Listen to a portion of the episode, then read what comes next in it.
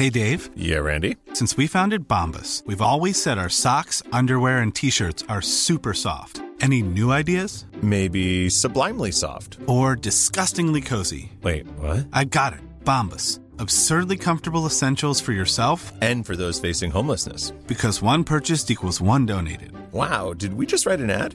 Yes. Bombas. Big comfort for everyone. Go to bombas.com slash ACAST and use code ACAST for 20% off your first purchase. Hier ist der astrologische Podcast Astropod. Wir sind bei der 105. Folge des Astropod. Dieses Mal mit John Ruhrmann, und Alexander von Schlieffen. das alte Team.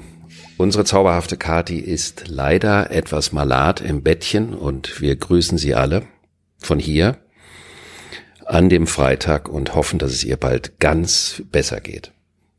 So ist es gute Besserung, Kathi. Und wir haben natürlich eine sehr, sehr spezielle Zeit gerade. Keine besonders fröhliche Zeit, muss man ja leider sagen. Ist ja auch etwas, worüber man in einem solchen Kontext mit unserem Astropod sprechen müssen. Wir sind ja noch in der Fischezeit. Und diese Fischezeit ist ja die Zeit, in der das zusammenkommt, was normalerweise auseinandergehalten und getrennt wird. Also das Bewusstsein der Verbundenheit, und auch die Demut und die Empathie, die entsteht, wenn man was Gleiches fühlt. Wir werden gleich darauf eingehen, was eigentlich da am Wochenende oder auch in der letzten Woche so ein bisschen auf der Fischeebene in der Welt passiert. Ich habe mich gefragt, John, da du ja auch sehr viel mit Menschen zu tun hast. Und es gibt ja oft, es gibt ja Menschen, die sind erreichbar, die haben eine Begabung zur Demut und dann gibt es auch oft so Leute, die mit Geschäftsgebaren immer so einen auf cool machen und die dann so vielleicht auch mit Floskeln reden und versuchen irgendwie gut durchzukommen. Wie findest du das persönlich? Magst du das, wenn Menschen so eine Demut und so eine Erreichbarkeit haben?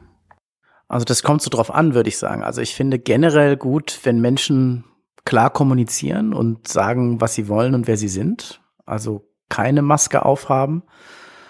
Manche haben einfach eine Maske auf, weil das so sein muss oder weil das Teil ihrer Rolle ist. Damit kann man auch umgehen.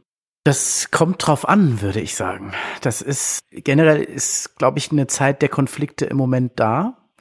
Und auch manchmal Konflikte, die sich erst spät offenbaren. Also ich zum Beispiel aus meiner persönlichen Erfahrung jetzt, seitdem das Jahr begonnen hat, ist es ein, ein Konfliktjahr. Es gibt viele Auseinandersetzungen, teilweise auch mit Konflikten, die man nicht hat kommen sehen, mit Menschen, die man ganz anders eingeschätzt hat und dann plötzlich sich völlig konträr verhalten. Aber auch Sachlagen, wo man von einer ganz anderen Situation ausgegangen ist, die sich dann plötzlich komplett dreht. Das ist zumindest meine Erfahrung im Moment. Das klingt ja sehr nach Uranus. Also nach einer uranischen, unerwarteten Wende in dem Geschehen, auch in dem Verhalten. Jetzt muss man natürlich auch dazu sagen, immer vor dem Hintergrund des großen Epochenwandels, dass sich so viel in der Welt ändert, dass wir Menschen uns ändern, dass die Wertesysteme sich ändern und dass natürlich daher auch die Beziehungen sich verändern, weil man ja vielleicht mit manchen Menschen plötzlich merkt, dass der zukünftige Weg, den einzuschlagen man sich entschieden hat, den kann man nicht mehr gemeinsam gehen, weil man vielleicht an ganz essentiellen Punkten in eine andere Richtung geht oder das Gefühl hat, der eine bleibt stehen oder der andere hat das Gefühl, man bleibt stehen und er selber geht weiter. Das sind ja auch immer perspektivische Fragen. Dann laufen wir natürlich auf diese Konstellation von gestern, die Mars-Pluto-Venus-Konjunktion, die natürlich eine maximale Druckentfaltung ist, sind wir die ganzen ersten Monate des Jahres zugelaufen.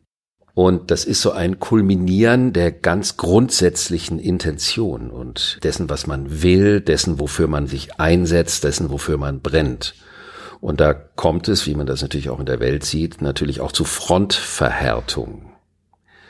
Und in dem Moment, wo so eine Front sich verhärtet, ist dann die Frage, ob man dann in die totale Zerstörung geht oder ob man danach wieder auf Abstand geht und sich das versucht aus einer größeren Perspektive anzuschauen. Denn die Zerstörung ist ja nicht zwangsläufig die Lösung am Ende des Tages. Und dann haben wir ja die Hauptkonstellation dieses Jahres, die letztendlich erst in den ersten Zügen ist, die im Grunde genommen erst ab Mitte des Jahres so richtig greift, was wir in den Jahreshoroskopen, was ich aber auch in dem Buch und dem Hörbuch ausführlich beschrieben habe, dass im Jahr 2022 die fünf langsam laufenden Planeten Pluto, Saturn, Neptun, Jupiter und Uranus in fünf aufeinanderfolgenden Zeichen sich befinden. Das ganz selten ist, weil die sind normalerweise in diesen zwölf Zeichen, das ist ja wie ein Kreis, verteilt und haben dadurch bestimmte Beziehungen zueinander. Da ist auch Luft dazwischen. Und ich habe ja diese Konstellation verglichen mit fünf Leuten oder fünf Staatsmännern, die völlig unterschiedliche Intentionen haben, die in der U-Bahn nebeneinander sitzen. Und wenn der eine was macht und der eine sich bewegt, da kann er das nicht so tun, dass der andere das nicht sofort mitbekommt, sondern die kriegen sofort alle alles mit. Und das führt natürlich zu Kettenreaktionen. Ich habe in dem Hörbuch und dem Buch gesagt, das ist eine Chance, dass man seine Intention nochmal gründlich überprüft und sich fragt, worum geht es eigentlich? Es ist keine bequeme Konstellation, aber das können wir uns ja als Menschen und als Astrologen nicht aussuchen. Die Konstellation ist eben einfach so. Und dann ist die Frage, wofür kann man sie nutzen? Und man könnte sagen, dass was in den letzten Tagen oder der letzten Woche in der Welt passiert ist, ist ja so wie diese fünf Jungs, die da nebeneinander in der U-Bahn sitzen, wo eine dominoartige Kettenreaktion ausgelöst wird. Könntest du diesen Prozess auch in deinen Situationen erkennen, dass es damit was zu tun hat? Ich glaube schon. Also du hast gesagt Mars, Venus, Pluto. Also der Planet, ich überspitze jetzt und bin astrologisch ungenau, der Planet des Krieges, der Planet der Liebe und dann noch so was Abgründiges, ist natürlich eine starke Konjunktion, ja. Und ich glaube, diese Aspekte, ja, doch. Was soll ich sagen? Also you name it. es ist genauso. Und diese U-Bahn-Situation, kannst du das auch in den Prozessen erkennen? Ich kann das auch in den Prozessen erkennen, wobei das ja eine chaotische Konstellation ist. Es ist ja kein 1-1. Wir haben ja jetzt auch in der politischen Situation in der Ukraine, auch wenn das scheinbar äh, zwei Parteien sind, sind das ja viel mehr, die da, die da miteinander wirken auf, ja. auf weltpolitischer Ebene. Man hat das auch gemerkt, dass die Deutschen äh, eine lange Zeit eine andere Position gefahren haben als andere Länder, die dann später angepasst wurde. Und nicht alles läuft auch, glaube ich, wie erwartet da für die russische Seite. Und das klingt jetzt alles sehr sachlich. Es ist natürlich eine unglaubliche Tragödie, die da passiert.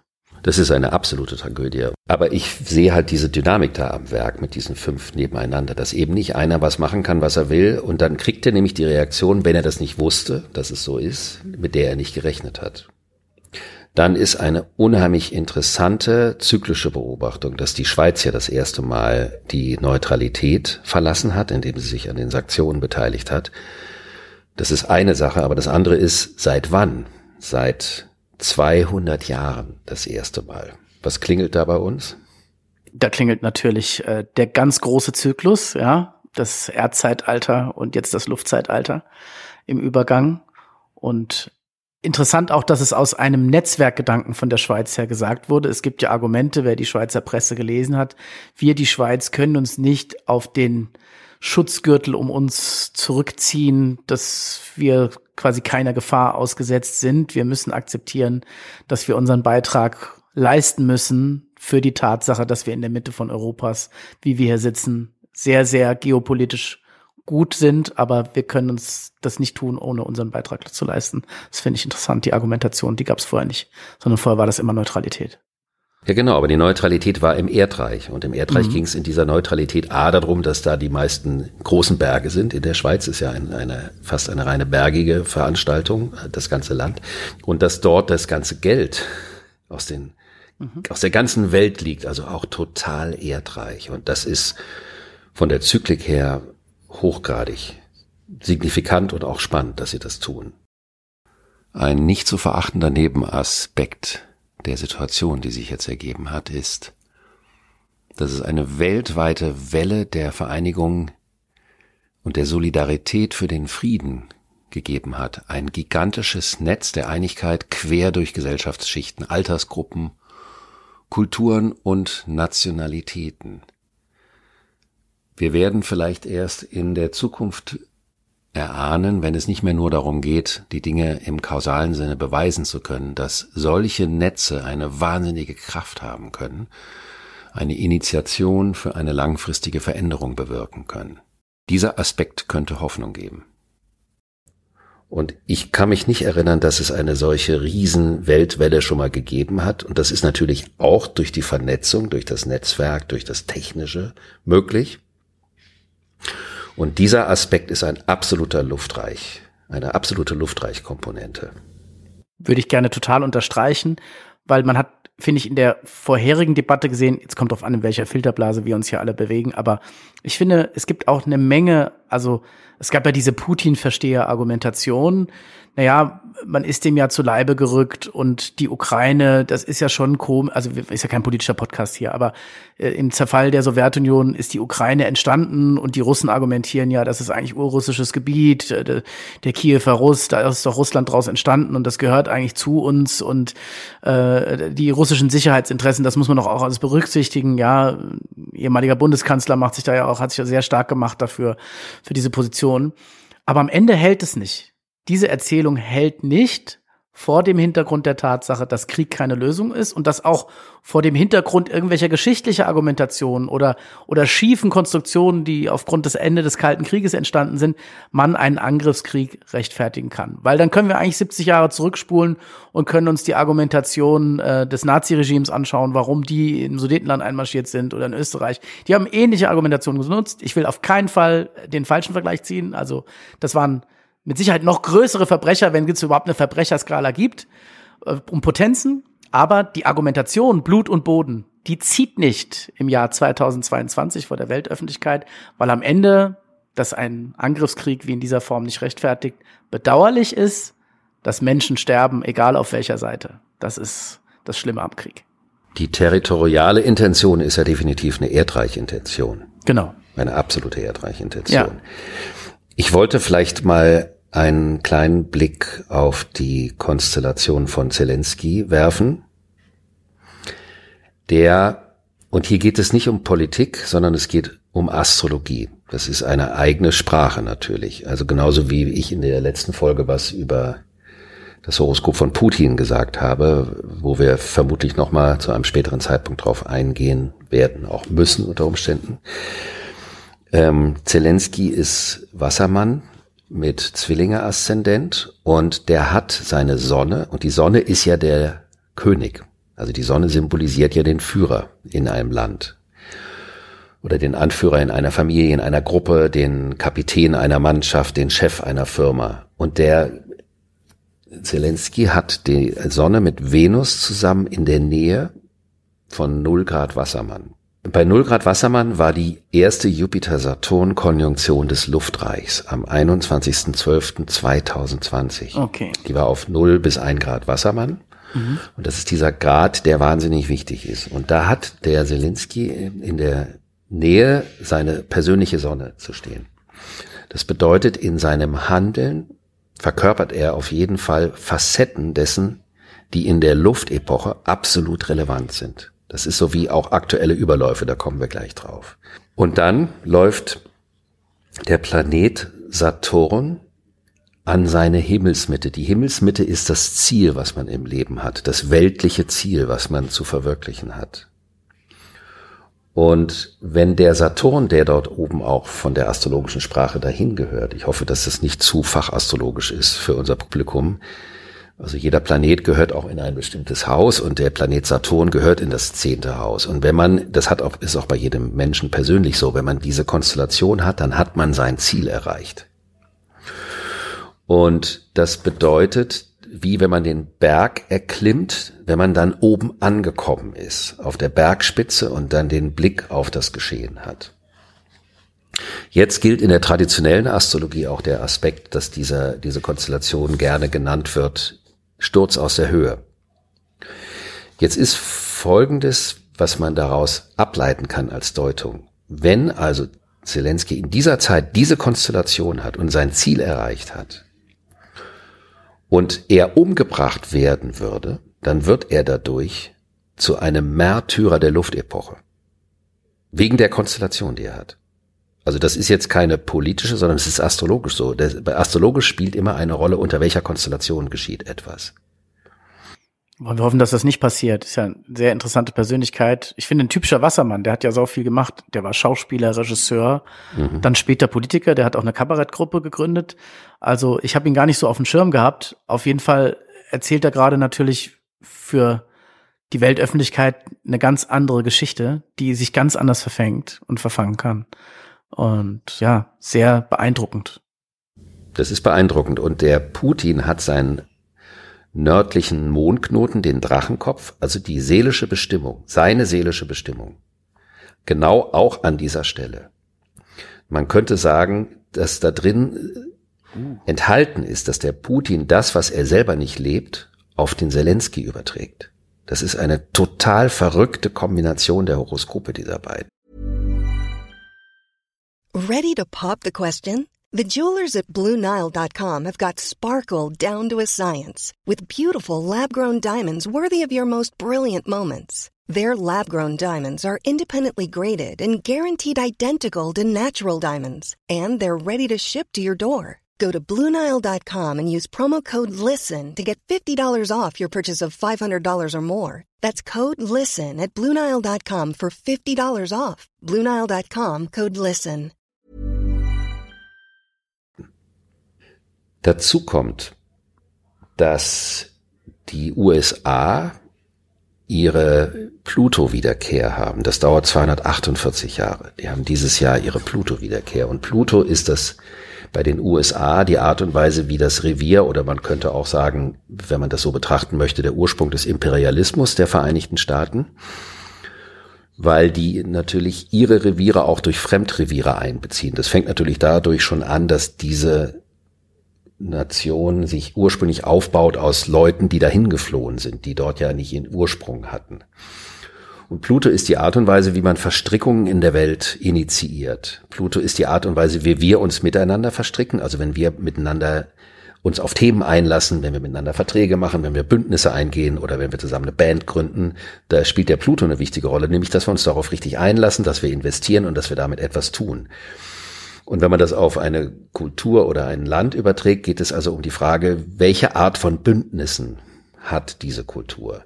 Und wenn so eine Wiederkehr stattfindet, dann ist das also eine ganz, ganz große Infragestellung aller der Arten von Bündnissen oder der Arten und Weisen, wie Geschäfte oder auch Kriege in der Vergangenheit geführt wurden. Das ist also eine ganz eigenartige astrologische Koinzidenz, dass das zeitgleich stattfindet.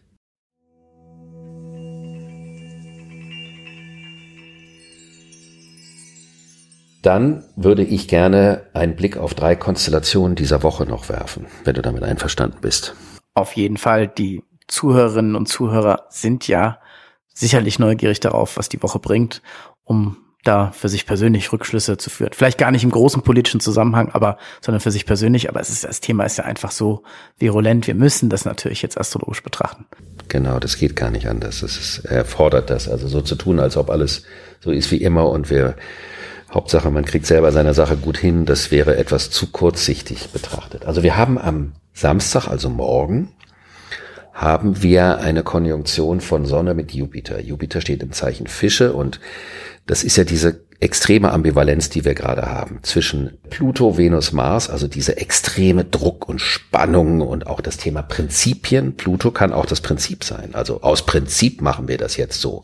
Das ist sehr gefährlich, weil das, wenn ich mich auf ein Prinzip verlasse, bedeutet das ja, dass ich selber nicht mehr in der totalen Verantwortung meiner Entscheidung stehe, weil es um das Prinzip geht. Das ist also ein sehr, sehr extremes Thema, die Frage nach Prinzipien und Prinzipientreue.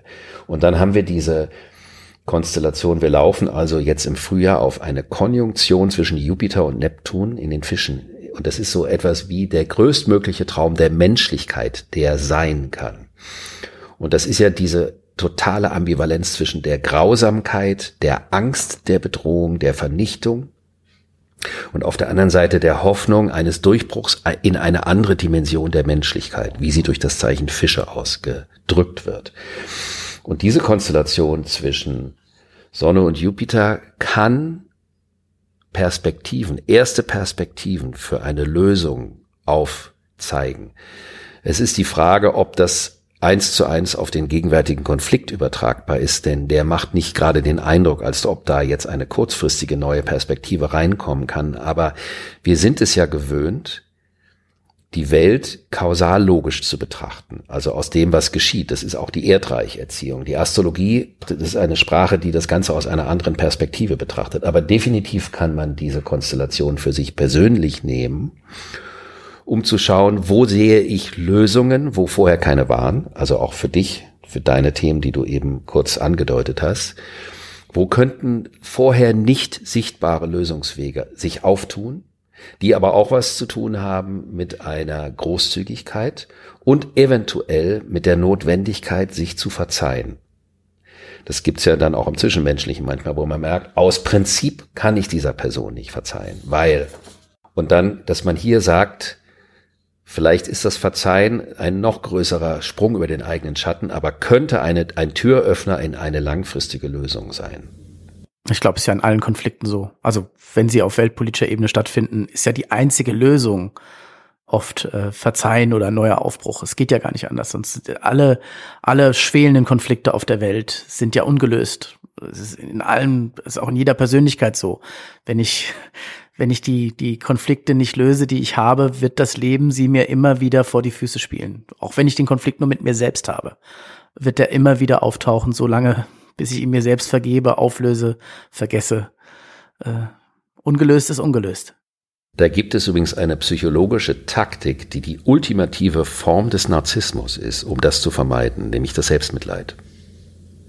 Viele verschränken sich wahnsinnig gerne hinter dem Selbstmitleid, dadurch machen sie sich zum Opfer der Umstände und müssen nicht die Verantwortung für das eigene Handeln oder für die eigene Einstellung übernehmen.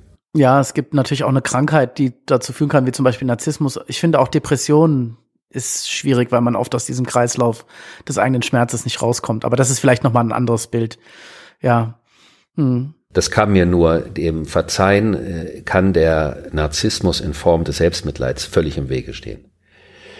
Dann haben wir am Sonntag eine sehr wichtige Konstellation, nämlich Mars und Venus haben sich dann von Pluto getrennt und wandern in den Wassermann.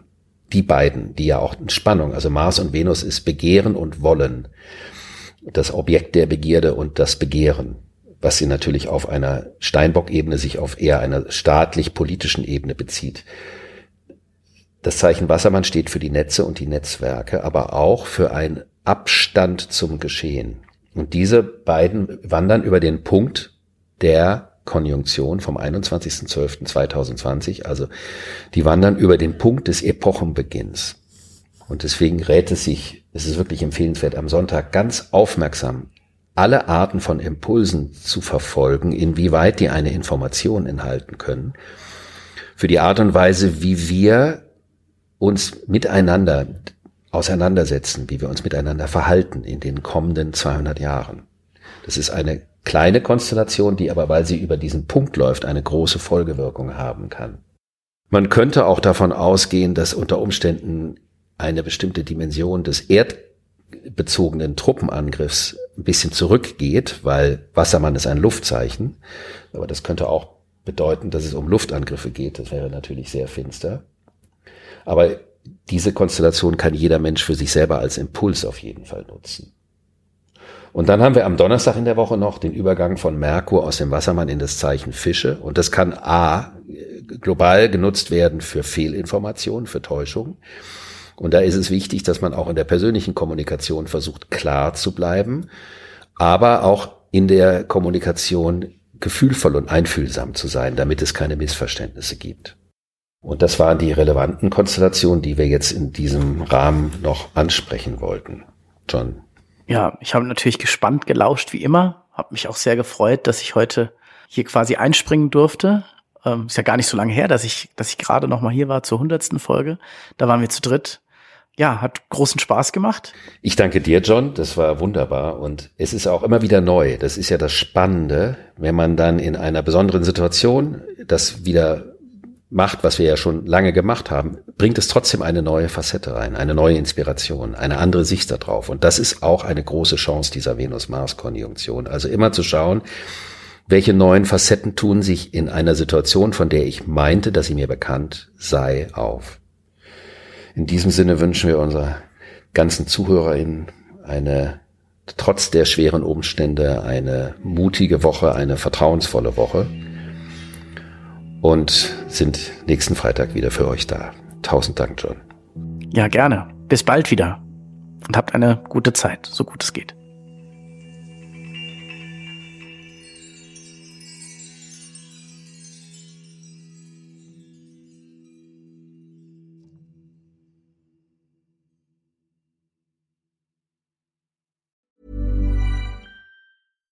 Flexibility is great. That's why there's yoga. Flexibility for your insurance coverage is great too. That's why there's United Healthcare Insurance Plans.